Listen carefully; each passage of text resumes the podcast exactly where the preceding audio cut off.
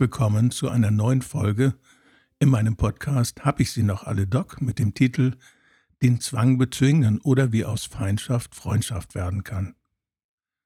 Sehr wahrscheinlich haben die meisten von Ihnen einen Zwang bereits kennenlernen dürfen, den sogenannten Ohrwurm.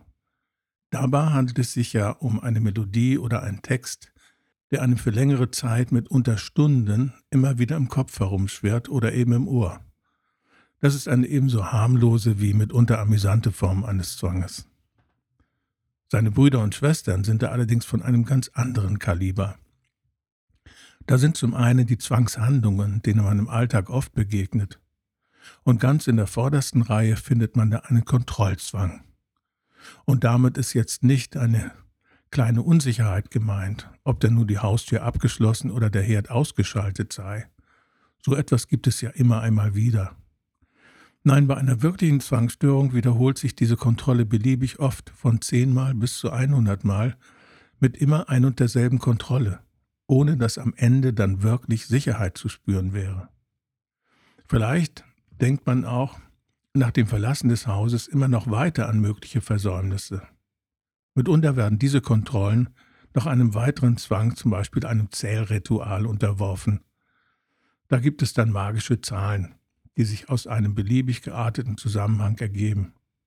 So kann die sieben oder die neun fordern, wie oft man zu kontrollieren hat, ob die Tür nun wirklich verriegelt ist. Das wirkt oberflächlich betrachtet für manche Menschen fast ein wenig belustigend. Für die Betroffenen ist es aber absolut quälend und hat mitunter erhebliche Konsequenzen im Alltag. So hatte ich einmal eine Klientin, die beruflich als Hausdame in einem Hotel angestellt war. Sie musste ja quasi von Berufswegen ständig alles kontrollieren. Toll wird man sagen, dann kann sie ja ihre Zwangsstörung zum Beruf machen und bekommt das auch noch bezahlt. Aber das ist natürlich weit gefehlt. Denn in einem Hotel gibt es ja sehr viele Zimmer und bei mehrfacher Kontrolle im Rahmen des Zwangsverhaltensweisen ist dann ein tägliches zeitbegrenztes Pensum kaum oder gar nicht mehr zu schaffen und kann in eine Berufsunfähigkeit münden. Die Anzahl und Verschiedenheit solcher Zwänge ist absolut unbegrenzt. Ein Zählzwang macht jede noch so kleine Handlung abhängig von inneren Zahlenketten, die dann eine Handlungsweise vorgeben. Es gibt auch rituelle Zwänge, bei denen muss man bestimmte Handlungen vollziehen, um dann auf anderer Ebene tätig werden zu können. So muss man sich vielleicht viermal im Kreis drehen, dreimal den Kopf schütteln oder zweimal in die Hände klatschen, um das Badezimmer betreten zu können. Das wirkt dann nach einem außen absolut absurd, erfüllt nach innen aber einen Zweck, wie wir wieder Schritt für Schritt hier zusammen entdecken werden. Das Format in diesem Podcast lässt es naturgemäß nicht zu, hier weiter und umfänglich alle nur denkbaren Zwänge aufzuzählen oder zu beschreiben. Die zweite große Gruppe allerdings ist von maßgeblicher Bedeutung bei den Zwängen und dem werden wir natürlich Rechnung tragen. Es handelt sich dabei um die Zwangsgedanken. Eine noch recht milde Form aus dieser Kategorie wäre es, wenn man ständig nur an eine bestimmte Person denken kann. Im Volksmund nennt man das auch Verliebtsein. Und Sie stimmen mir sicher zu, dabei handelt es sich um eine sehr willkommene Variante. Auch in dieser Gruppe findet man den Grübelzwang, der dann schon deutlich unangenehmer in Erscheinung tritt. Die Gedanken drehen sich dann endlos in einer Dauerschleife, immer ein und dasselbe Problem, ohne dass ich einen Lösungsansatz fände. Vor allem aber treten diese Gedanken zwanghaft immer wieder in das Bewusstsein, auch wenn man sich mit der Frage gerade nicht beschäftigen möchte. Weitaus bedrohlicher und angstauslösender werden aber Zwangsgedanken empfunden, die einen aggressiven oder moralisch-ethischen Hintergrund haben. So kann es sein, dass jemand ständig die Gedanken im Kopf hat, er wolle jemanden verletzen, mit dem Auto überfahren oder ihm sonst Gewalt antun. Besonders entsetzlich sind solche Gewaltgedanken, wenn es sich dabei um die eigene Familie handelt, der man zwanghaft etwas antun möchte. Das ist eine Belastung, die kaum auszuhalten ist.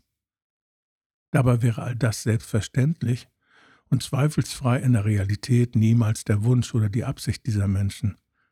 Und dennoch tauchen diese furchtbaren Bilder mit entsprechenden Gedanken immer wieder im Kopf auf.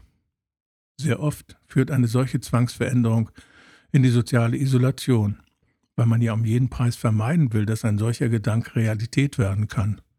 Und offenbaren kann man sich mit solchen Gedanken ja auch niemandem.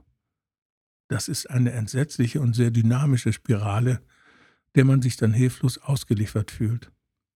Und es macht eine kaum beherrschbare Angst, wenn man erlebt, dass jeder Kampf gegen einen solchen Zwang eben diesen nur noch stärker macht. Einen Kampf gegen den Zwang verliert man immer. Das ist eine sehr wichtige Erkenntnis im Zusammenhang mit Zwängen und dem Umgang damit. Den Kampf gegen den Zwang verliert man immer. Einen Extremfall des sozialen Rückzuges erlebte ich bei einem Patienten, der ständig erotisch-pädophiles Gedankengut erleiden musste. Dabei wäre es ihm weder im Traum eingefallen, diesen Gedankengut in die Realität umzusetzen, noch erregten ihn Kinder auch nur in der kleinsten Weise. Und dennoch kamen diese quälenden Gedanken immer wieder, scheinbar wie aus dem Nichts. Der Mann traute sich praktisch nicht mehr auf die Straße und ächtete sich selber mit Schuldvorwürfen und moralischen Bestrafungen in der perfidesten Weise. Und hier verbirgt sich ein weiterer wichtiger Satz, wenn man dem Zwang mit Verständnis zu Leibe rücken will, statt ihn zu bekämpfen. Die Zwangsgedanken kommen immer aus dem Nichts. Denn dieser Satz ist falsch, weil Zwangsgedanken immer einen Hintergrund haben, immer etwas haben, das sie triggert, auslöst oder aus der Reserve lockt. Fassen wir an dieser Stelle noch einmal kurz zusammen, was den Zwang ausmacht. Er kommt vom Gefühl her, wann er will, er zwingt mich zu Handlungen oder Gedanken, die ich nicht will, bewusst aber offenbar nicht beeinflussen kann. Er irritiert mich ausgesprochen stark. Er bewirkt eine gewisse Hilflosigkeit. Er löst Angst, Wut, Scham oder andere meistens unangenehme Gefühle aus. Zwei Sätze waren bislang auch wichtig, um den Zwang zu verstehen. Versucht man gegen ihn zu kämpfen, wächst er stetig. Die Annahme, dass er aus dem Nichts und ohne Ankündigung käme, ist ein Irrtum. Für das weitere Verständnis macht es vielleicht Sinn, ein Beispiel aus der Klinik kennenzulernen. Ein sehr freundlicher und offener junger Mann von Anfang 30 stellte sich in der Klinik vor, weil er zunehmend unter dem einen oder anderen Zwang zu leiden hatte. Diese Veränderung war ihm nicht unbekannt, weil seine Mutter in sehr starker Ausprägung ebenfalls seit vielen Jahren mit Zwängen verstrickt war. Dieser junge Mann war beruflich erfolgreich, multikulturell engagiert, von Singapur über die USA bis Dubai. Er hatte als Jugendlicher schon eine Phase seines Lebens unter kleineren Zwängen gelitten, war aber seitdem viele Jahre befreit davon gewesen. Jetzt hatten sie aber seit etwa zwei Jahren an Intensität und Häufigkeit zugenommen. Darunter war ein Kontrollzwang, der sehr lästig wurde, weil oft aus Reisen dann unter Termindruck erhebliche Probleme entstanden. Es waren Zwangsgedanken, grundsätzlich den Anforderungen nicht gewachsen zu sein. Das stand im krassen Gegensatz zu seinem Leistungsprofil und seinem beruflichen Erfolg. Dazu gesellte sich hin und wieder ein Zählzwang. Grübeln hielt ihn oft von Entscheidungen ab und wirkte sich verzögernd auf seinen Arbeitsalltag aus. Meistens ging es dabei um den nagenden Zweifel in Bezug auf die Richtigkeit seiner Arbeit und seiner Entscheidungen. Zunächst stellte sich für eine gemeinsame Arbeit der Gedanke, etwas nicht zu schaffen, etwas nicht gewachsen zu sein, als Schlüsselgedanke heraus. Denn er konnte damit Ängste aus der Kindheit und Jugend verbinden. Zu jener Zeit litt er ausgeprägt an einer stotternden Sprachstörung. Dadurch traten sehr starke Ängste in der Schule auf. Er wurde gemobbt und oft ausgelacht. Hier waren die Wurzeln für die genannten Ängste. Diese Sprachstörung hatte er aber mit einer wirklich großartigen Leistung ablegen können. Es waren ihm also Ressourcen daraus erwachsen und keine Ängste. Daneben war er ja einige Jahre ohne Zwangsstörung und ohne diese Ängste. Warum sollten die also so plötzlich wieder eine Rolle spielen, obwohl ja längst seit Jahren überwältigt? Im gegebenen Zeitrahmen hier war der nächste Schritt die Suche nach dem Träger, dem Auslöser, um wieder alte Ängste zu wecken. Und die fanden sich im sehr hohen und kaum erfüllbaren Anspruch des jungen Mannes an seine Leistung im Arbeitsumfeld. Das alte Gespenst, das schaffst du nicht, dem bist du nicht gewachsen, wurde geweckt. Und wer zwar großartige Leistung bringt, aber dennoch nie zufrieden ist und immer wieder und höher noch will, läuft natürlich auch Gefahr, sein Ziel dann hin und wieder nicht zu erreichen. Das verstärkt dann wieder die Angst. Und an dieser Stelle geschieht ein entscheidender Schritt. Das Unbewusste erinnerte sich, wie in der Jugend und Kindheit die Sicherheit geschaffen werden konnte. Das geschah durch einen Zwang. Und wer mehrfach etwas kontrolliert, lenkt zum einen von den Ängsten ab, ändert also den Fokus und schafft sich Erleichterung. Auf der anderen Seite entsteht eine gewisse Sicherheit über die wiederholten Kontrollen, was die Angst wiederum in Schach hält. Haben Sie das gerade richtig gehört und richtig verstanden? Ja, das haben Sie. Der Zwang erscheint auf der Bildfläche, um vermeintlich die Angst zu überwinden und Sicherheit zu schaffen. Das ist doch eigentlich paradox, oder? Denn der Zwang macht doch auch gerade Angst. Und da stimme ich voll inhaltlich zu. Man treibt gleichsam mit diesem Konstrukt den Teufel mit dem Belzebub aus. Denn die eigentliche Ursache liegt ja an ganz anderer Stelle. Der Zwang schafft nur eine Pseudosicherheit und blockiert zusätzlich die Suche nach Lösungen. Die Besonderheit an diesem Beispiel ist, dass der betroffene junge Mann schon einmal eine Zwangsstörung erlitten oder genutzt hatte, um nun darauf zurückgreifen zu können. Und natürlich muss dabei betont werden, dass es sich dabei um keinen bewussten, sondern um einen unbewussten Vorgang handelt. Schauen wir noch einmal genauer auf die Zusammenhänge. Der erfolgreiche Mann war von seinen hohen Erwartungen getrieben. Diese Ansprüche an die eigene Leistungsfähigkeit und den eigenen Einsatz waren von Zweifel begleitet und da sie mitunter nicht erfüllbar waren, weil eben unangemessen hoch, stellte sich hin und wieder auch einmal ungewohnter Misserfolg ein. In der Folge verstärkte sich die Angst. An dieser Stelle wählte das Unbewusste oder die Psyche, wie man es nennen mag, eine Umgehungsstraße, den Zwang. So war der junge Mann gezwungen, sich mit dem Zwang zu beschäftigen und seine Aufmerksamkeit wurde von der Angst abgelenkt. Dabei geriet dann allerdings wie es fast immer passiert bei solch einer Entwicklung, die Angst vor Überforderung völlig aus dem Fokus und die Aufmerksamkeit galt nur noch und ganz allein dem Zwang.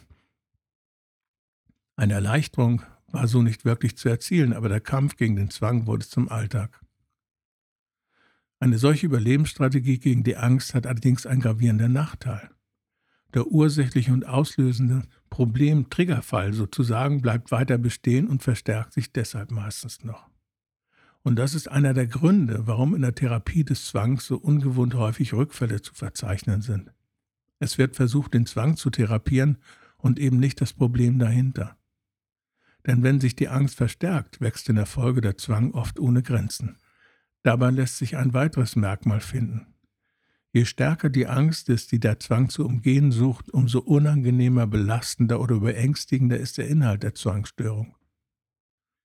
Der Inhalt einer Zwangsstörung ist also normalerweise nicht in einem realen Zusammenhang mit seinem Inhalt. Zwangsgedanken, die aggressiver oder gar blutrünstiger Natur sind, weisen deshalb zum Beispiel mitnichten auf reale oder unterdrückte Wünsche oder Bedürfnisse hin, die im Dunkeln der Seele des Betroffenen lauern. Sie weisen lediglich auf eine sehr starke Angst im Hintergrund hin, die aus der Aufmerksamkeit durch den Zwang zu verdrängen ist. Dieses Wissen um die Zusammenhänge entlastet Zwangserkranke oft bereits sehr erheblich und baut wirkungsvoll Schuldgefühle, ein schlechtes Gewissen oder innere moralische Ächtung ab. Das ist ein erster, ebenso wichtiger wie eben entlastender Schritt heraus aus dem Zwang.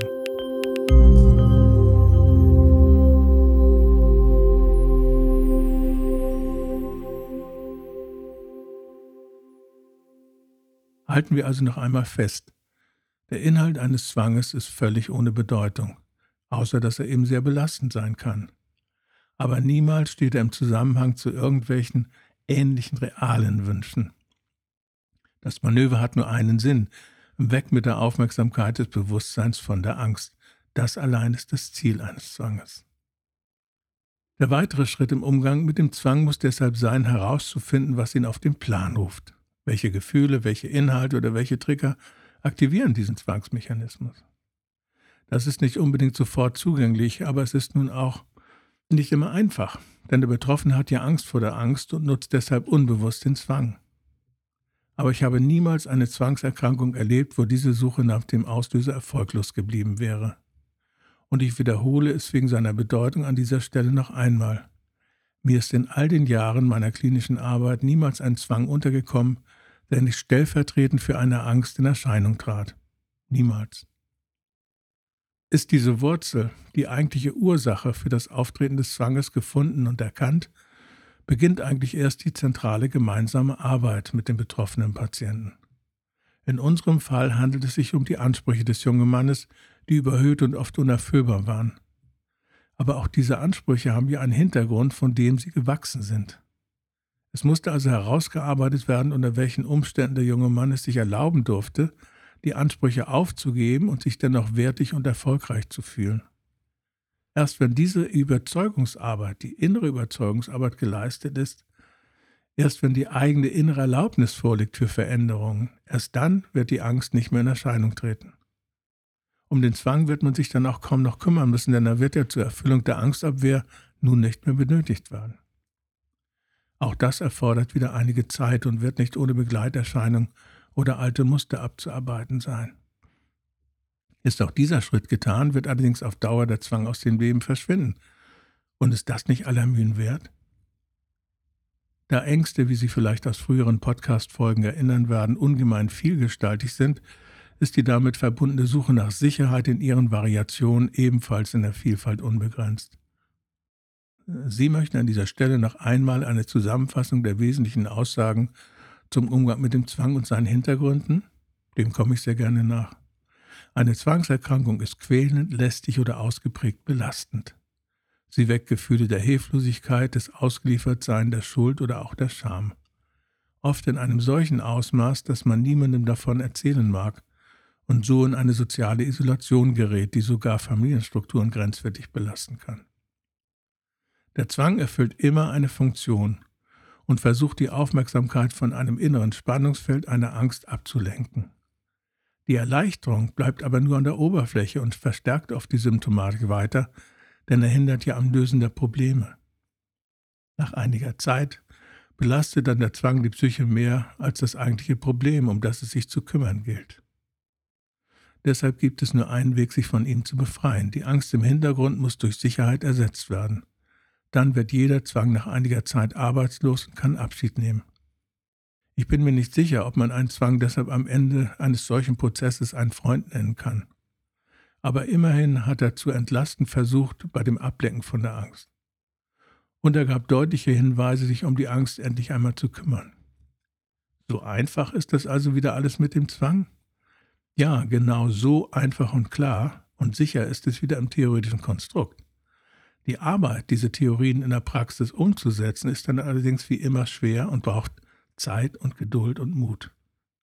Aber dann legt man diese Fesseln ab und das dann auch von Dauer. Entscheiden Sie einmal selbst an dieser Stelle, was wäre Ihnen lieber, ein Leben mit dem Zwang und allen Konsequenzen oder ein Leben in Freiheit und Selbstständigkeit nach getaner Arbeit bei der Lösung der ursächlichen Probleme dahinter.